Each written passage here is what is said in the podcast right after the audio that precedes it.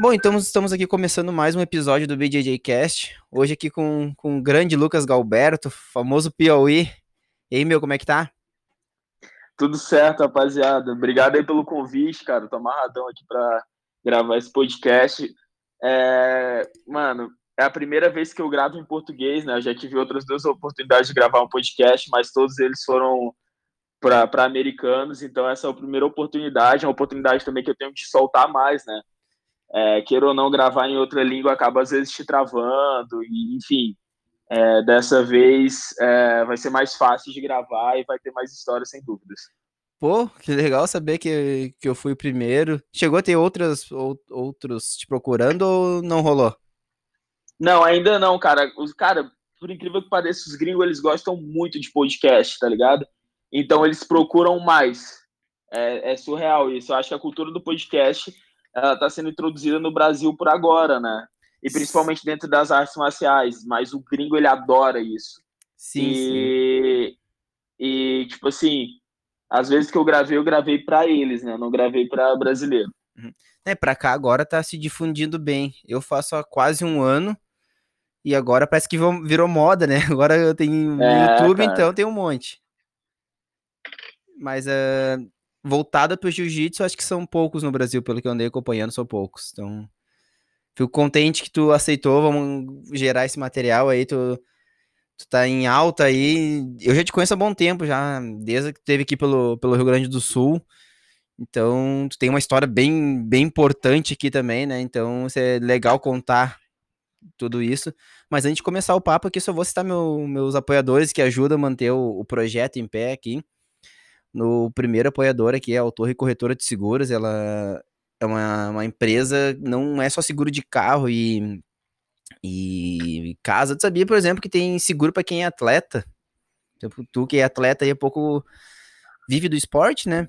Depois o cara tem uma cara, lesãozinha. Eu, eu, já vi, cara, eu acho até importante, velho. Eu não tenho, mas eu acho super importante, né, cara? Você quando você vai fazer, por exemplo, a inscrição em um campeonato, é que normalmente a gente passa por cima disso, quando você faz a inscrição no campeonato que você lê certinho, você está acordando com a confederação que qualquer tipo de lesão ou até caso de morte, a responsabilidade é toda sua, né, cara? Então, acho importante, não tenho, mas acho super legal a ideia, tendo em vista que a gente está, nesse sentido, é um esporte perigoso, né, cara? É um esporte de muito contato que pode sim é, ter ter lesões graves e até coisas piores. Sim, pô, o cara fica seis meses fora do esporte aí, é, é gasto com fisioterapeuta, com, com 500 mil coisas, na verdade, né? E tem um, tem um seguro para isso, então quem tiver mais interessado ali, procura o Torre Corretora de Seguros aqui no Instagram, que eu sempre marco eles. Uh, troca uma ideia com eles lá, que eles te dão todo, todo o caminho. O segundo patrocinador é, é a Doutor Celular, é uma empresa que trabalha com placas e telas de smartphone, também no Instagram, também tá bem conhecido aqui no, no estado, aqui para Porto Alegre, aqui. Uh, provavelmente muita gente de São Paulo vai escutar isso, São Paulo e no estado do Piauí, né? Então, quem quiser procura lá aqui no Instagram. O nosso terceiro patrocinador é a Manasse Bombas. Uh, resolve todos os problemas de ferramentas, estragou a ferramenta, procura lá.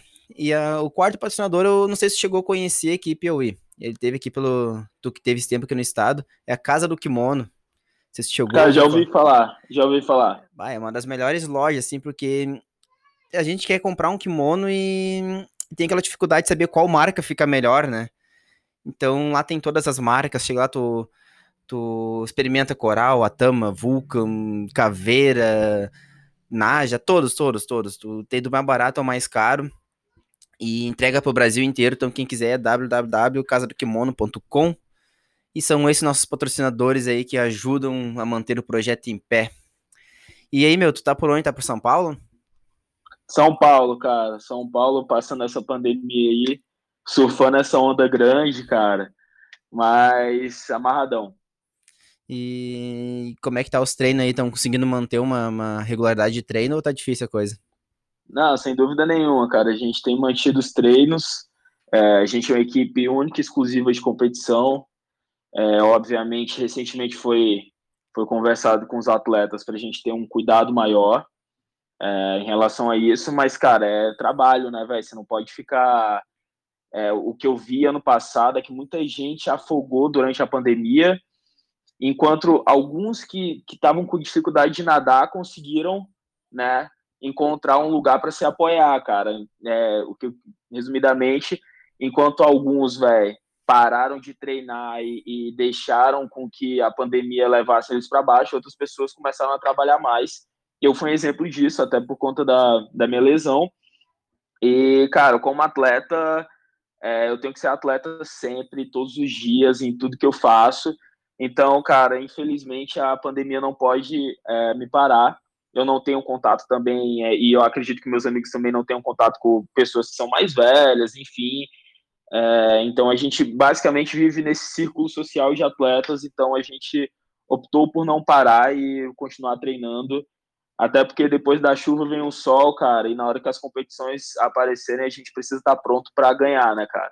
Que é isso que a gente faz aqui. Sim, e, e às vezes uma semana parada é horrível recuperar aquela uma semana parada. Imagina três meses ou seis meses que nem é, teve gente parada coisa, aí.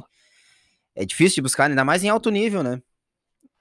É muito difícil, cara. Um detalhezinho, o cara é campeão mundial, campeão pan-americano, imagina perder todo esse tempo de treino. Mas tratando bem de ti, bem pessoal, como é que começou a tua história no, no, no Gil? Cara, é, eu comecei, na, na, realidade, eu gostava jogar bola, né? É, quando, quando mais novo até era bom, assim, jogando bola, mas eu não conseguia competir, é, porque eu, eu me sentia muito ruim, tá ligado? E quando eu comecei jiu-jitsu, eu comecei por influência de um irmão, enfim, dos meus irmãos, eu tinha muito amigo fazendo projeto social perto de casa, que é o projeto social Lutando pelo Futuro, equipe Heleno Maia, é, passei sete anos lá, super grato pelo Isso... mestre Helena e pelo meu professor, o Babu. E, cara, eu comecei mais por rivalidade de criança e eu era meio que forçado a competir, né? Por mim eu não competiria, mas eu nunca gostei de ser frouxo. Eu, tá ligado qual é? Tipo, uhum, então se sim. você me inscrevesse no campeonato, eu ia lá e ia lutar. E foi assim que eu comecei no jiu-jitsu, é, eu comecei a ganhar no esporte. E eu comecei a entender o gosto da vitória, tá ligado? E eu comecei a gostar muito disso. Uhum. Então eu falei, cara, é aqui que eu consegui vencer, é aqui que eu quero ficar, e eu permaneci pelos últimos 13 anos. E tu, tu lembra como é que foi tua primeira competição? Lembro, cara, fui desclassificado por WO, chorei demais. Por que? Chegou atrasado? Não, cara, eu não ouvi a mina me chamar. Até hoje eu acho que ela não me chamou, cara. Bah. Não, até hoje eu acho que ela não me chamou de verdade, velho. E, e a primeira competição que tu lutou, então, tu lembra? Lembro, lembro. Primeira competição que eu lutei, cara. Deixa eu ver se não foi. Foi, tá, eu fiz. É, eram três lutas até o pódio, eu perdi na segunda, eu acho. Aí na terceira eu ganhei, fiquei em terceiro, aí na quarta eu fui campeão, na quinta eu fui campeão, aí foi. Aí o ciclo aí foi indo. Aí eu, fica, eu, eu ficava meio que numa média de duas, duas competições eu vencia, uma eu perdia, duas eu vencia, uma eu perdia, até que dos 13 aos 15 eu fiquei sem perder nenhuma competição. Fiquei dois anos ganhando todos os campeonatos que eu lutava. Isso tudo lá no, no teu estado, lá em Piauí mesmo. É, lá no Piauí, mas eu viajava, né, cara? Eu uhum. lutava brasileiro da CBJJ. Era o campeonato, assim, crente que eu lutava. E como é que era o, o nível do, dos campeonatos lá na tua região regional? Cara, a gente fazia campeonato interno, né? É, quando, se for falar na minha cidade, a gente fazia campeonato interno. E no estado do Piauí tinha muito cara bom, tá ligado? É óbvio, cara, você cresce no estado como o Piauí, que durante anos, e eu não posso afirmar agora, mas acredito que ainda assim seja um dos estados mais pobres do, do Brasil, é, as coisas são muito mais difíceis, tá ligado? E não tinha referência, talvez eu, o Lívio, o Danilo, tem o Emerson agora também, o molecão que tá, tá chegando, sejam as principais referências e a gente está começando a mostrar para a rapaziada lá que dá para viver do esporte. Mas você ser o primeiro a fazer esse negócio é difícil. Então, por exemplo, tinha um molecão muito duro lá, que eu acredito que foi um, um, os dois melhores, né? Do, dois caras muito bons que pararam, cara. Eu tive a sorte de ter a família que eu tenho, que super me influenciou e que, cara, é, me tiraram da caixa muito cedo. Mas é, é isso, cara. No Piauí é muito difícil realmente as coisas É, lá chega um momento, assim como qualquer lugar do Brasil, que você tem que decidir se você vai investir seu tempo no jiu-jitsu, mas não vai ganhar dinheiro por um tempo, ou se você vai fazer outra coisa e vai ganhar um dinheiro rápido, né? Que é trabalhar e ainda assim estudar, enfim. É, eu tive a sorte de ter a família que eu tenho que falou assim, ah, cara, segue, a gente não precisa do seu dinheiro. Óbvio que hoje eu consigo ajudar minha família, mas a gente não precisa do seu dinheiro e você pode seguir que a gente vai te ajudar. E minha família sempre me ajudou.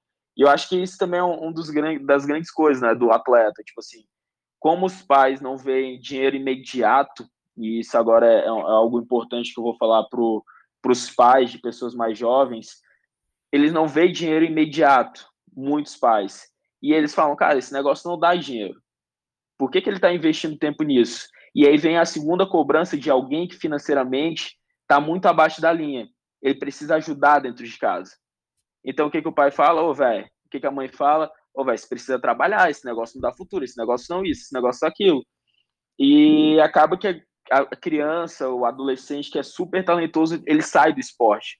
Porque realmente, cara, não existe é, esse mediatismo financeiro, né, cara? Eu tô começando a, a, pensar em ganhar dinheiro agora. Depois de 13 anos de esporte, depois de chegar na faixa preta, depois de estar invicto, depois de campeão europeu, faixa marrom, campeão pan-americano, mundial, enfim, tantos outros resultados. Então, cara, mas a, a, como qualquer coisa na vida, cara, os investimentos de médio a longo prazo são os que mais vão dar lucro, tá ligado? Então, um moleque que era super talentoso, parou com 17 para trabalhar, normalmente o emprego normalmente não é algo gigantesco, né? Quando você tem 17 anos, é trabalhar, em, sei lá, no mercado, numa metalúrgica, não sei o que, dinheiro super digno para ajudar dentro de casa, a probabilidade de 10 anos depois, se ele tivesse continuado no jiu-jitsu, tá ganhando muito mais dinheiro e dando muito mais estrutura para a família, era muito maior. Só que é um investimento de médio e longo prazo, cara. E esse negócio ele demora e muitas vezes eles, as pessoas elas são pressionadas a parar por não estar tá fazendo dinheiro imediato, né, cara? Então é essa é uma das nossas grandes problemáticas no esporte. E nesse caminho se perde muito talento, né? Nossa, muito, cara, muito. Imagina, tu, que a gente falou, tá 13 anos, quantas lutas duras tu teve no caminho que muitos não, não se tornaram profissionais e não chegaram à faixa preta? Putz, cara, eu consigo aqui pensar em pelo menos cinco caras do projeto que eu fazia parte, que eram melhores que eu, mas não tiveram a influência da família que eu tive. E que poderiam hoje estar tá em outro nível, nível inclusive acima do meu, e eles não estão porque, cara, infelizmente é, a família olhou para aquilo de outra forma. Sim, uh, porque querendo ou não, jiu-jitsu não é um esporte barato. Tu manter um kimono, uh, um, dois uh, kimono, três kimonos para treinar e mais um em excelentes condições para lutar, para lutar, para competir, não é barato. Daí, isso a gente fala só em, investimento, não, não, se bota aí uh, suplementação, uma, Nossa, um acompanhamento físico, esquece. nutricional, então... Nossa, esquece. É... Viagem, cara, queira ou não, você só vai começar a ganhar notoriedade quando você começa a viajar e ganhar campeonato grande, principalmente com a mídia que a gente tem hoje, né, cara? Hoje em dia a gente tem a Flow Grappling, é, Gracie Mag e Tatame, elas ficaram um pouquinho para trás e elas cobrem aqui no Brasil, principalmente. Então, cara, você só vai ganhar uma notoriedade de verdade se quando você começa a lutar nos Estados Unidos, quando a Flow Grappling começa a ter algum carisma por, por você, e aí se expande. Hoje em dia a Flow Grappling tá com carisma gigantesco com, só com os gringos, né, cara? E Sim. tem limitado muito o crescimento do, da galera daqui do Brasil, né? Ah, a Flow Grap, na verdade, tem ferrado os brasileiros, para ser bem sincero, né? Não... É, sem dúvida nenhuma. Cara. E aquele nem o projeto, já avançando um pouquinho, depois a gente. Não, não, depois chego lá. Uh, tu, tu, teve uma, uma coisa muito curiosa na tua vida, né? Tu, tu teve um convite para sair do Brasil uh, para treinar numa equipe mundialmente conhecida, que é o Lord River, e acabou não, não rolando, tu acabou decidindo outra coisa. O porquê que tu decidiu ficar no Brasil, ficar na, na, na Aliança SP? Cara, ah, acontece muitas coisas na vida, né? Pode, pode falar, pode perguntar. Primeiro, você poderia contar como rolou esse, esse convite para sair fora do Brasil e o porquê que tu ficou. Tá. É, na, na, realidade, eu conversei com o Lloyd, na época eu falei com o Mohamed Ali também, foi em 2015, eu tinha recém sido campeão mundial faixa azul juvenil. E eu conversei com os caras, o Lloyd gostou da ideia, cara. É, o Lloyd é um cara que fez muito campeão, tá ligado? Talvez o treinador americano agora junto com o John Dennerhan, só que o John Dennerhan é do Nogi, é que mais fez campeão. É, não, não lembro de outro agora, mas talvez seja realmente isso. Eu acho que ele é o principal. E é, eu, eu acho que é realmente isso, um cara que tem a, a cabeça muito aberta para jiu-jitsu e treinamento. E na época eu mandei mensagem, cara. Eu, porra, mano, adorava, mano, o Ali, assim, ver as lutas dele, ver como ele conquistou as coisas ali. Ele já tava é, começando ali no canal dele no YouTube, Instagram dele tava bombando. Então eu falei, puta, mano, eu quero ir para esse lugar, tá ligado? Eu conversei com os caras, e aí o Lloyd, pô, fechei com o Lloyd, pô, vamos, vamos, vamos. Só que aí tinha um porém, cara. É... Eu, eu, na realidade, foi assim eu ia vir lutar o Sul-Americano, tá ligado? Já tava tudo certo, eu vim lutar o Sul-Americano aqui em São Paulo. E tinha uma galera de uma agência de turismo que me ajudava, tá ligado? E aí vem, vem aquilo que a gente fala que é, são as ocasiões da vida, né? É, eles me ajudavam e eles compraram minha passagem. E nessa época eu ainda não tinha conversado com o Lloyd.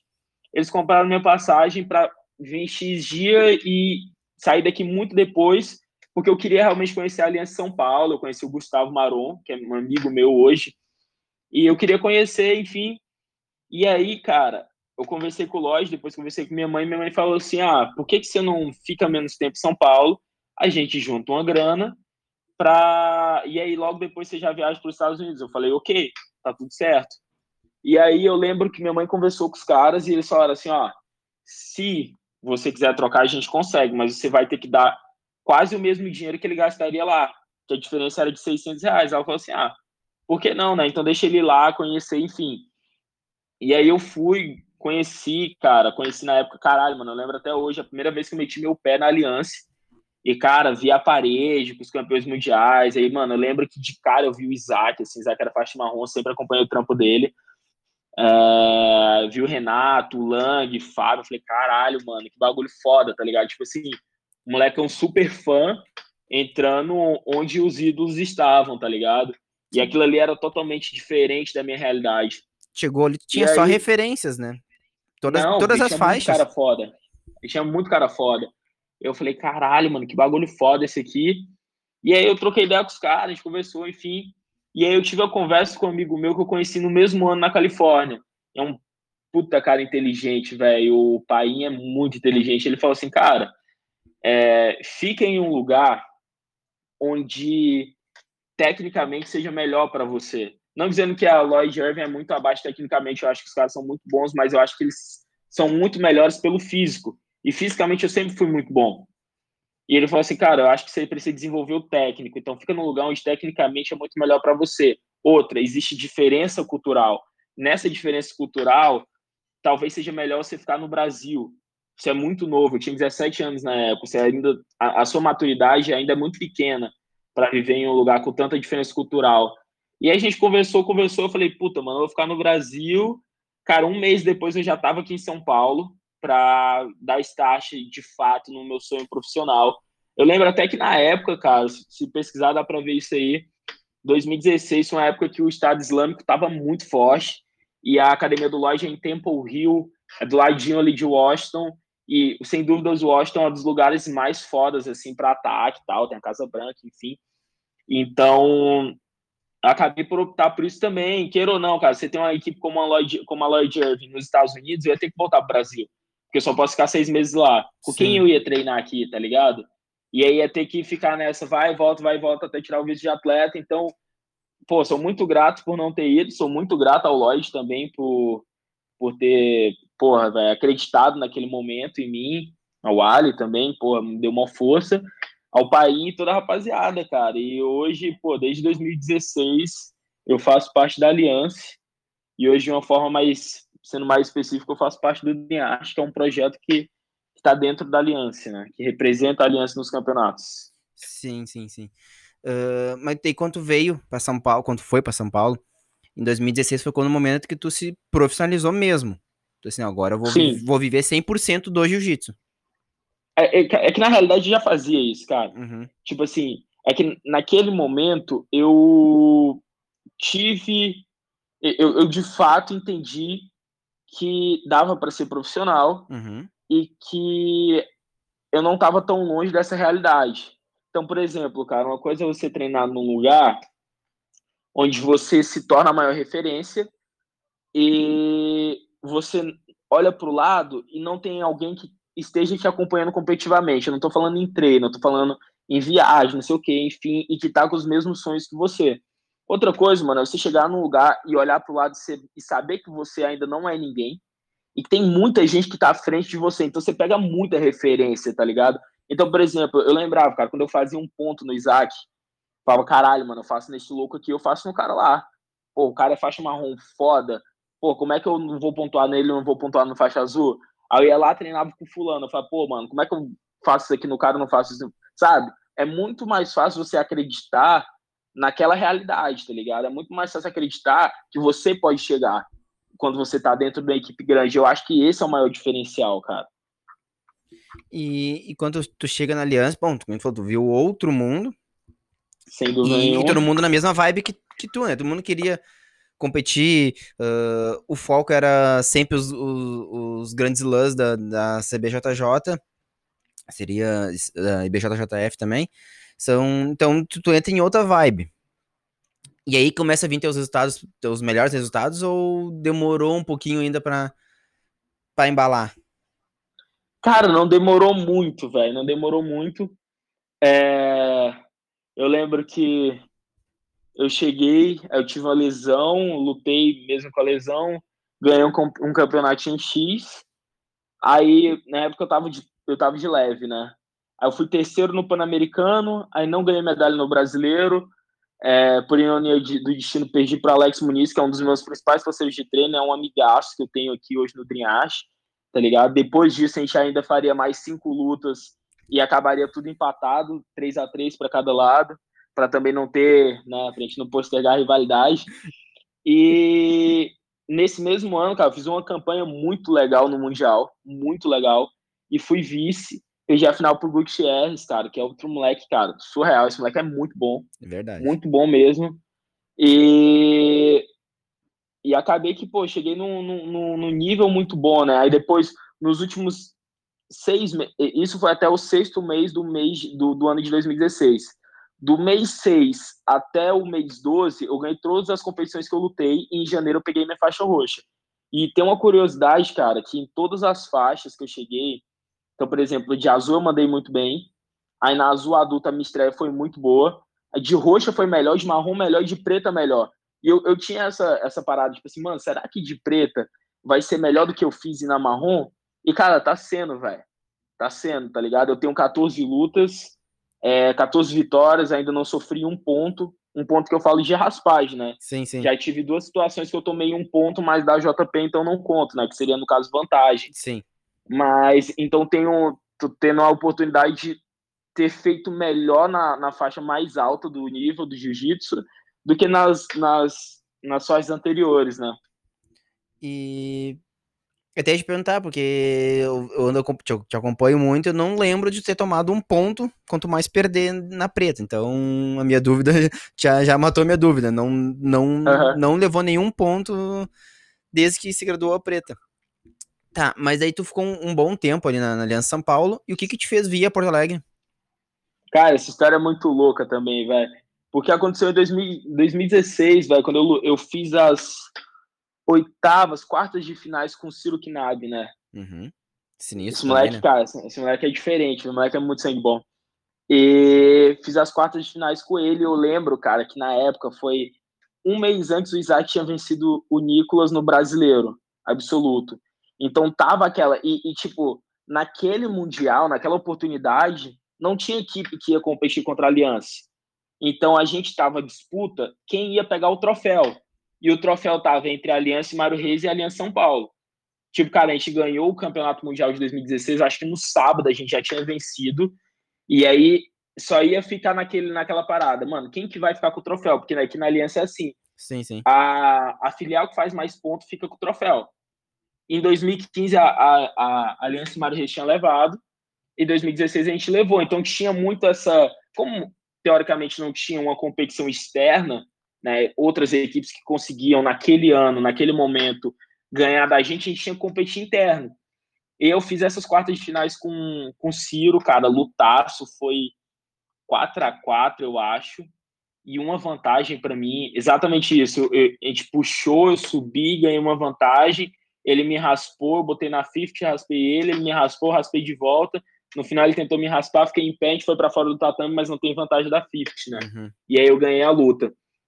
E aí eu lembro que eu conversei com o Mário, tipo, mano, foi, foi uma ideia muito legal.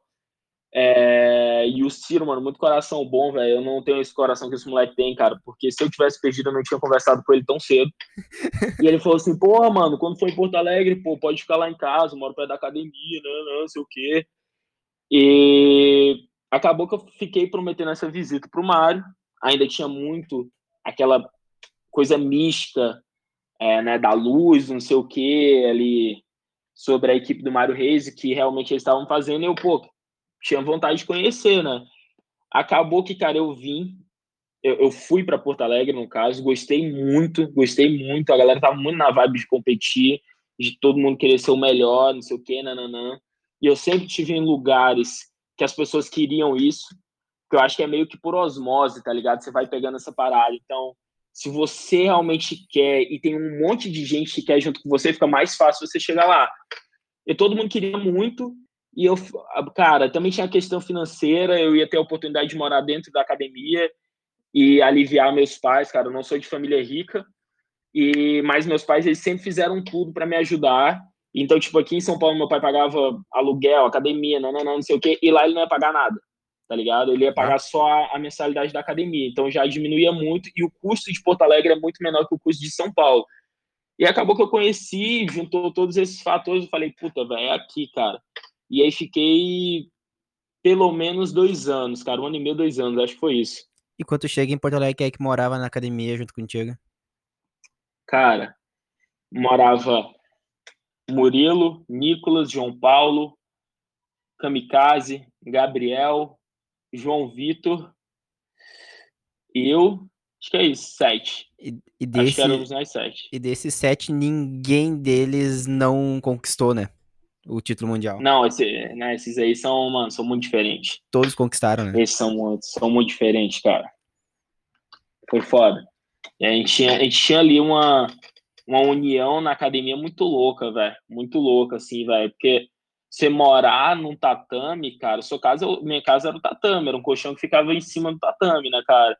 Então você morar ali, velho, é, num espaço onde você também não tem muita privacidade, cara, você acaba vendo, tipo assim, ô, oh, velho, por que que eu tô aqui, tá ligado? É esse questionamento.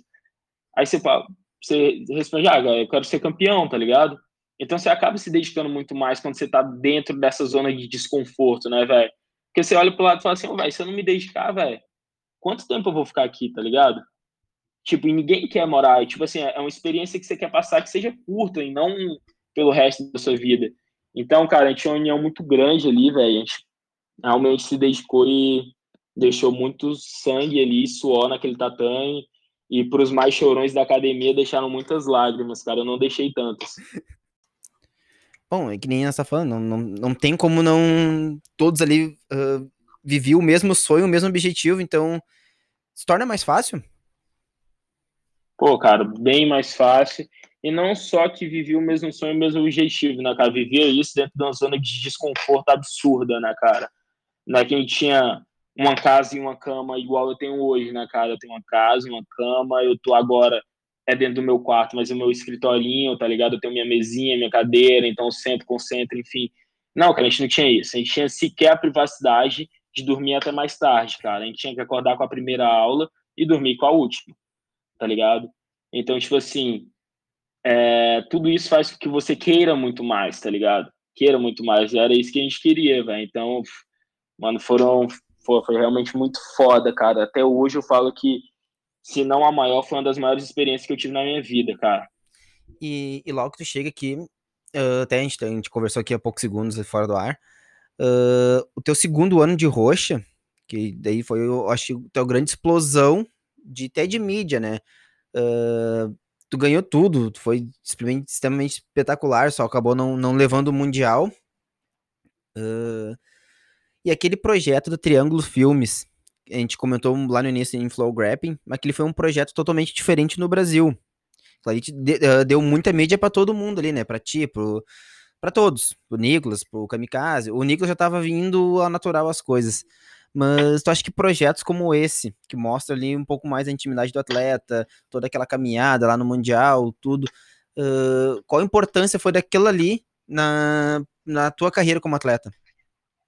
Tá, vamos lá, cara. Quando, quando você consegue filmar os bastidores, e, e, eu sou um cara que sou muito do bastidor, né, cara? Tipo assim, entre ver a, uma banda tocar ao vivo e ver o que eles fazem no bastidores, eu prefiro ver os bastidores, cara, porque eu vejo o lado humano da banda, eu vejo o lado humano do time, eu vejo o quanto eles têm medo, o quanto eles têm alguma frustração e o quanto eles conseguem transformar tudo isso em algo grandioso, né, cara? Então imagina, vamos pensar uma banda que vai se apresentar no Rock in Rio, palco mundo, geral, lotado. Mano, imagina o nervosismo que esses caras estão. Alguns fazem oração, alguns concentram, chamam todo mundo, mas está todo mundo nervoso naquele negócio até que eles transformam esse nervosismo em algo gigantesco e fazem o que eles melhores sabem fazer, que é cantar, tocar, né, cara? Com a gente não é diferente. Então, o que que a gente, o que que, que é esse projeto da Triângulo Filmes, né, na minha visão?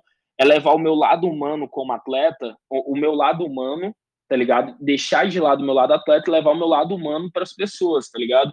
E é isso que identifica, tá ligado? Tipo assim, o que hoje me identifica mais com os caras mais fodas do, de qualquer esporte, Kobe Bryant, é, LeBron James, Lewis Hamilton, Tom Brady, não é necessariamente o quão grandiosos esses caras são, mas é o quão humano eles são e ainda assim conseguem fazer as coisas, porque mais a maioria das pessoas tem aquela ideia falha de que você nasceu para fazer a parada, então tipo assim, teoricamente o Piauí nasceu para ganhar no jiu-jitsu, para ser do jiu-jitsu, então é por isso que ele tanto ganha, tá ligado?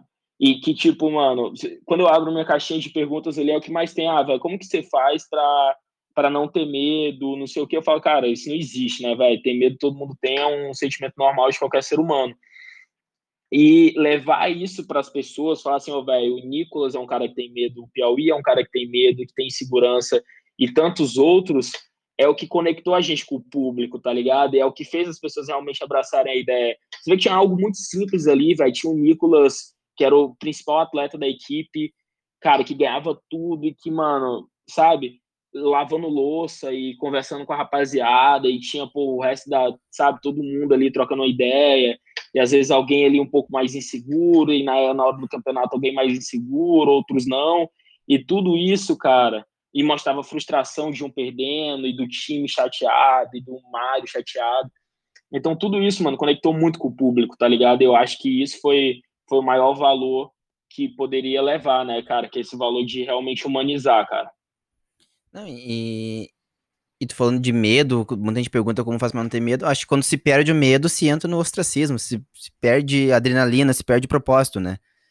Sim. Então, o medo faz parte, né? Tu consegue, co parte, consegue controlar e, e, transformar ele na, na, na, parte boa, tu consegue usar a parte boa do medo, mas sem medo não perde a graça, né? Exatamente, cara. Exatamente. E, bom, tu teve aquele. Essa, essa temporada, essa última temporada de roxa espetacular, e tu inicia na marrom, aqui com o Mário, foi graduado pelo Mário. Quando tu volta de lá, tu já sabia que ia ser graduado na marrom? Cara, Teoricamente, sim, mas você nunca sabe o que, que o Mário vai fazer, né, cara? Ele não é um cara super previsível em relação a isso. Então, teoricamente, eu tinha resultados gigantescos que poderiam me passar no primeiro ano para faixa para faixa marrom, tá ligado? Uhum. Tinha resultados gigantes, cara. Nos meus primeiros três meses aqui em São Paulo ainda, eu tinha sido campeão brasileiro, tinha sido no não nos primeiros quatro meses, no, no quinto mês eu tinha visto campeão mundial e tinha ganhado tantas outras coisas Óbvio que fiquei mais um ano também, que eu precisava completar essa última parte de meio ano para pegar marrom, mas só aí eu já tinha título suficiente para ser faixa marrom. Mas você nunca sabe o que, que vem do Mário, tá ligado? Você nunca sabe qual a estratégia que ele tá bolando, se ele acha que ficar mais um tempo para você é interessante. Eu nunca curti ficar muito tempo em faixa, tá ligado? É, eu sempre me senti muito pronto para as próximas faixas e não é à toa que todas as faixas que eu cheguei, eu cheguei melhor do que eu era antes, tá ligado? Já cheguei ganhando, já cheguei fazendo ganho, e não ganhando campeonato pequeno, cara, ganhando campeonato grande, sim, tá ligado?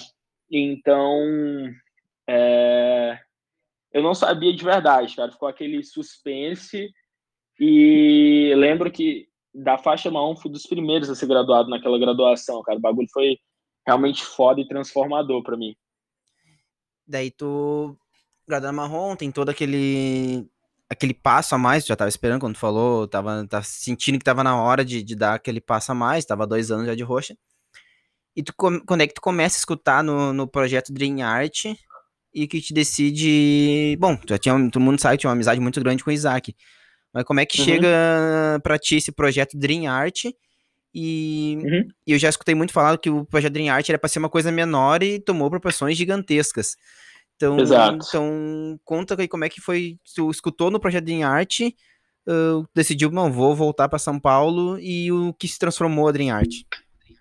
Cara, vamos lá. É, quando surgiu o Dream Art, não era nem Dream Art na época, e depois foi, foi para uma academia que, daqui que é a Fight for Fit, que é a Aliança Berrini. E nisso o Isaac conheceu o Pimentel, que é o nosso Big Boss, né? E nisso o Pimentel falou assim, ó, oh, velho, eu quero fazer um projeto, nananã, e eu não tenho interesse nenhum. Eu só quero retribuir pro jiu-jitsu, algo que o jiu-jitsu me deu, e eu quero, tá ligado? O Pimentel, ele tem muito isso, cara, ele é um cara muito bom de coração. Então ele quer ver as pessoas felizes e assim, esse é o pagamento dele, ele quer ver as pessoas crescerem, e esse crescimento para a sociedade, para as pessoas, é o pagamento para ele, né, cara? Ele é um cara que não ganha absolutamente nada com o Drenache em relação a dinheiro. Enfim, cara, eu sou um cara muito de propósito e de valor, né, velho? Então, quando eu saí do Mário, eu não saí só por estrutura, é óbvio, cara, eu não posso ser aqui, velho, é, usar a hipocrisia ao meu favor. Óbvio que a estrutura é, do Dreamcast, de viagem, cara, de também é, ajudar na liderança e tantas outras coisas me interessaram muito, mas o propósito do projeto é muito genuíno, né, cara? É tipo, mano, é potencializar talentos, tá ligado? Tipo, sempre, o, o DreamArt sempre teve a questão de educação. Então, por exemplo, hoje, para você fazer parte do DreamArt, você precisa concluir seu ensino médio. Eu não tinha concluído até então, conclu, concluí ano passado. Tinha aula de inglês, cara, eu já faço inglês há muito tempo. Inclusive, quando eu tinha 17 anos, que foi o meu primeiro mundial, fui sozinho, porque eu já falava inglês. Mas, pô, quantas pessoas têm essa oportunidade, tá ligado? E o DreamArt sempre teve isso, essa questão da educação, é, teve a revolução do esporte também. Então, se você pegar de 2018, é, meados de 2018 até agora em 2021, você vê a transformação que o Dream fez pelo esporte. Você vê que em algum momento o atleta ele era super desvalorizado e o professor fazia o que queria.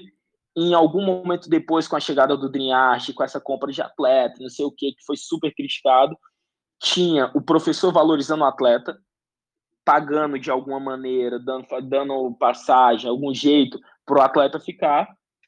Então, tudo isso, cara, é, fez com que eu me interessasse para estar aqui no projeto, cara. E, inclusive, velho, eu tenho até um, eu sou o único cara do projeto todo que tem uma tatuagem do projeto, né, cara? É, da Azinha. E eu falo pros caras, mano, eu não tenho uma tatuagem de uma equipe de jiu-jitsu, velho. Eu tenho uma tatuagem que são valores, cara, que são coisas importantes, velho, que é educação, que são princípios de revolução dentro de um esporte que tinha a cabeça tão fechada, que achava que Creonte era a pior coisa do mundo. Então, tipo assim, cara, eu não tatuei uma equipe de jiu-jitsu, tá ligado? Eu tatuei valores em mim, tá ligado? Então, é, isso seria um resumo do, de, do porquê eu vim pro Dream Art, óbvio também, cara. Tinha minha amizade com o Isaac. E o Isaac foi um cara que sempre me puxou, que sempre, cara, me, sabe? Tipo, meu primeiro patrocínio aqui em São Paulo foi o Isaac que me ajudou tá ligado? A ter o meu segundo. Então, cara, eu lembro até hoje, velho. Hoje em dia não, não, a gente não precisa mais disso, felizmente. Mas, cara, às vezes eu não saía porque eu não tinha grana para comer no barzinho do lado, tá ligado? E, cara, quando eu tava com ele, ele falava assim, ó, oh, velho, eu tô te convidando. Ele sempre foi um moleque fino em relação a isso, tá ligado? Então, óbvio que também a, a minha amizade com ele contou muito. E a, a Dream Art, bom, pô, ela, ela se tornou muito mais que um projeto, na verdade, né? Uhum. Uh, saiu desse projeto de, de jiu-jitsu e, como tu falou, projeto de vida. Uh, a gente escuta falar, quem tá mais de longe, mais de fora, assim, que tem essas aulas de inglês, que tem, tem parcerias com faculdades também, né? Então, Sim, sem dúvida. Então, se tornou, acho que, uma das maiores referências no país em questão de jiu-jitsu, não só de equipe, de técnica, mas assim de, de, um, de um conceito geral. E não temos um outro projeto nesse no Brasil. Tu acha que. Nem no mundo, cara. É, não, nem no mundo. Nem no mundo. A gente tá falando de uma, uma coisa muito maior, né? mas tu acha que que a gente vê alguns movimentos, por exemplo, a Grace Murumbi, que lá que tá lendo Lô, Petio, juntou um, um, pessoal de uma outra equipe, de outras equipes num, num, lugar só. Tu acha que tem algum, alguma outra equipe que possa bater a Dream Art hoje em questão técnica no Brasil, no mundo, ou tá muito longe? Cara, assim, é difícil você pensar em uma equipe no Brasil que consiga fazer isso, porque a gente só vive de competição. Então, uhum. por exemplo, você que faz jiu-jitsu entende que um cara que só treina jiu-jitsu e o cara que treina e trabalha é super diferente. Então, tipo assim, cara, a gente vive única e exclusivamente a competição. E os moleques que estão aqui treinando são única e exclusivamente competidores. Então, isso já coloca a gente um passo à frente. Tá? Bem mais a que um passo. Que... É, isso, isso, isso já coloca a gente bem à frente. Se a, a segunda questão, cara, a gente é, a gente está dentro de uma equipe muito grande, que é a Aliança, que é a equipe que mais ganhou mundiais na história do jiu-jitsu e disparado, né? E não é que ela ganhou sete, exemplo, né? Sete, eu acho que foram 12 títulos mundiais da Aliança. Isso, 12. 11 ou 12. Mas não é que ela ganhou sete e a outra equipe ganhou seis, não, velho. Ela ganhou 12 e a outra equipe ganhou, sei lá, velho, quatro, cinco, não, não chega perto desse negócio. É pelo menos o dobro de resultado. Então a gente tem, tem também essa outra questão a nosso favor. E sem contar, cara, que a gente tem trabalhado muito com a ciência, né, cara? Então, tudo que a gente faz é, é em parceria com, com fisioterapia, né, que é o Vita, é em parceria com, com preparador físico. Então, tipo assim, cara, a gente deixou de entender o jiu-jitsu como aquele negócio da antiga que você precisava se matar para dar o seu melhor. E hoje em dia a gente não entende isso, a gente faz periodização, a gente faz tape, a gente faz uma série de coisas aqui no tatame e série de estudos que realmente colocam a gente em outro patamar, em que enquanto muitas academias não chegarem nesse nível, é, vai ser difícil competir, tá ligado? Óbvio, cara, você vai mundo, né? Você pega Atos, porra, velho, os caras também estão lá, tá ligado? Eles têm uma equipe de competidores fortíssimos, de super exemplos, de caras que são muito bons e que, pelo que eu vi o que o Galvão falou, ele faz isso também, né, cara? Ele fala assim, ó, oh, velho, tal treino eu coloco um pouco mais forte, X treino eu coloco mais fraco, não sei o que, eu vou encaixando, também entendendo e tendo a percepção de como o meu atleta tá no dia. Então, sem dúvidas nenhuma, cara, é o caminho, né, velho? Quem sou eu também para falar? É o caminho pro Galvão, né, que, que já percorreu esse caminho, voltou e ganhou tudo, né, cara? Não só como atleta, mas como professor. A gente também vê, cara, outras academias, a gente vê os mens, né, cara, fazendo de uma forma muito menor mas de uma forma muito precisa, fazendo atletas muito bons, né, cara? E sem contar outra, cara, Estados Unidos é outra vida. Você tem uma estrutura de vida, uma qualidade de vida nos Estados Unidos muito maior do que você tem no Brasil. Mas que também para a gente não faz tanta diferença, porque a gente não se preocupa nem com o que a gente vai comer, né, cara? Esse, esse suporte o Dreamart dá. Então, aqui no Brasil é muito difícil ter esse tipo de competição contra a gente, eu não tenho dúvidas nenhuma, cara os nossos resultados falam por si, cara. Não precisava nem estar tá falando, tá ligado? É, isso, isso é verdade. Na verdade, uh, quem tu falou, uh, deu o exemplo da Atos, mas a Atos tem essa equipe forte de competição, mas ao mesmo tempo que mantém a academia em pé e sempre manteve, são alunos que não são competidores. E a Dream Art não tem nem, nenhum aluno que não seja competidor, né? Então, Exato. E, e hoje uh, você deve receber milhões de pedidos para ir lá treinar, né? uhum. Como é que faz? Tem, existe uma paneira? Como é que rola? Eu já sei mais ou menos por cima, mas comenta como é que faz para quem quer, quem tem o sonho de treinar da Dream Art, como é que rola isso? Cara, a gente, se, se você for, se você não quiser vir com o intuito de ser competidor, você só quiser fazer um treininho, a gente tem um open match de sábado que a gente abriu, uhum. que infelizmente agora a gente teve que fechar por conta da pandemia. Então você faz todo ali, todo, todo o cadastro, enfim. Eu deixei até o link na, na minha bio do Instagram. Sim, sim, eu vi ali. E, e você tem a oportunidade de treinar com a gente. Né? Agora, se você é um competidor, aí as coisas são muito diferentes, né, cara? A gente recebe muita indicação, Aí, pô, mano, aí eu, ah, tipo, por exemplo, ah, velho, eu vi o cara lutar, caralho, mano, o cara é bom, velho, não sei o quê. Pô, traz o moleque aí pra gente ver como é que ele é.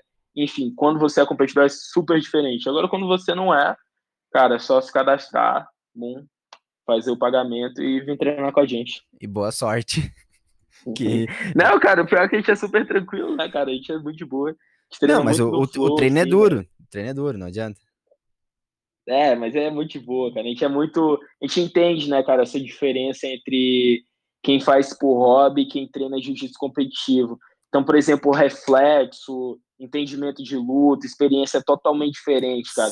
Então, Sim. por exemplo, enquanto o cara que tá por hobby, né, ele tá pensando em uma coisa, o atleta competidor ele já tá pensando seis, sete coisas à frente. E aí, por exemplo, você vê isso na luta, né? Tem um competidor contra o outro.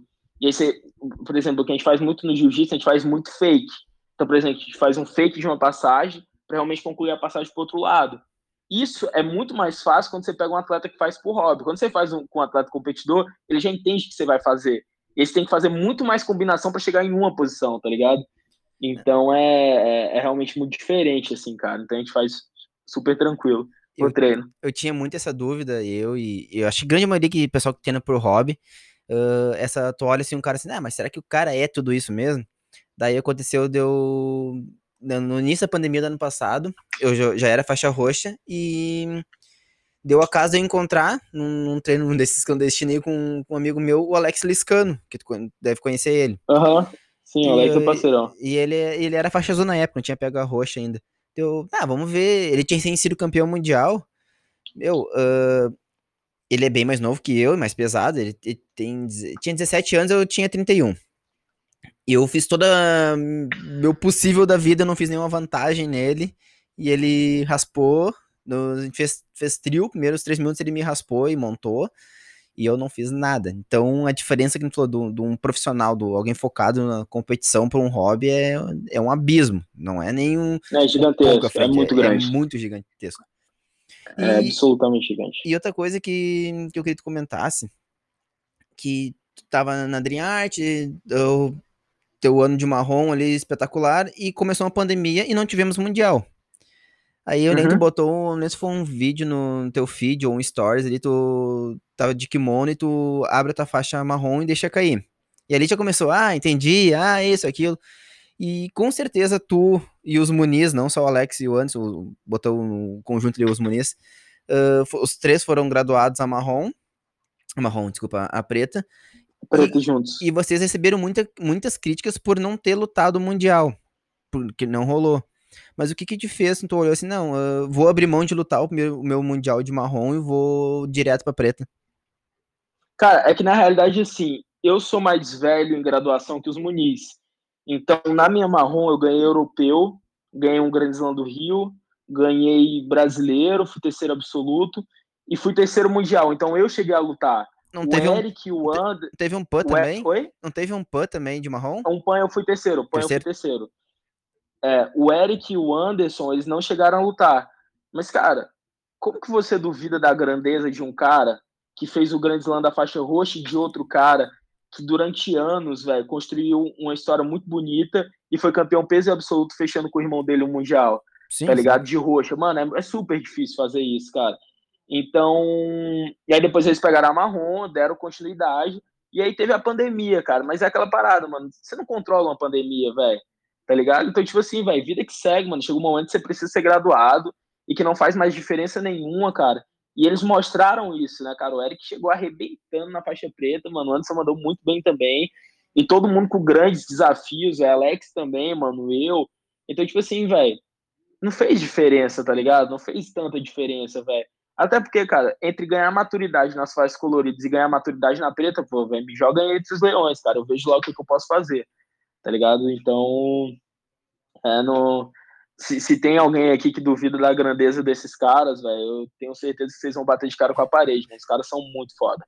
Não, eu acho que eu acho que ninguém duvida, ninguém questiona, mas as, teve muita crítica na época, né? Cara, até teve comigo não, cara. Eu tenho mais, eu, tenho, eu tinha mais tempo de faixa marrom. Sim, sim. Com os meninos eu, eu não sei, mas acredito que sim, né, cara? Ser graduado sem ter, né, sem ter tido a oportunidade de, de lutar alguns campeonatos é, é realmente tá ligado? É realmente foda, assim, mas, cara, vai fazer o quê, né, velho? Os caras chegaram quebrando tudo na faixa preta. Sim, e a pandemia tá aí até hoje, né? Não durou dois meses, é. então durou mais de um ano. Então, Exatamente. não poderia atrasar eles, né? Exato. E agora tu, tu tá nesse puta nível aí, ganha tudo. Tu disputou quantos campeonatos nesse depois de preta? Quatro. Quatro e levou tudo, né? E, e lá na Dream Art, eu vejo muito que são duas referências técnicas, não digo referências técnicas, tem várias referências técnicas, mas quem gradua ali e quem comanda o treino é o Isaac e o Gabriel Figueiredo? Exatamente. São eles o que tocam, que tocam então, então eles que decidem quando, quando graduar e quando não graduar. Exatamente. Hum. Muita gente achava que era só o Isaac, né? Não, não. São ambos.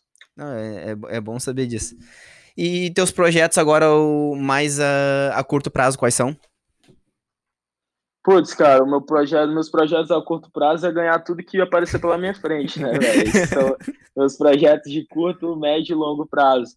Mas a curto prazo tem algumas coisas grandes chegando. Tinha um evento muito bom que eu ia lutar e que acabou sendo adiado por causa da pandemia. Mas tem várias coisas aparecendo, cara. Um deles, o, o, próximo que eu vou lutar ainda não posso comentar por conta da, do contrato, mas é um evento Imagina. muito legal. E é isso, cara.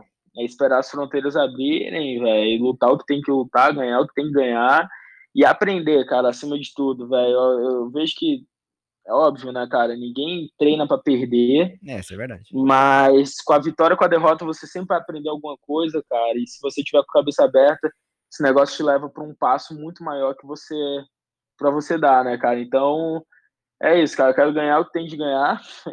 É, continuo estudando, continuo vendo as coisas, continuo reformulando o treino, batendo cabeça, fazendo drill.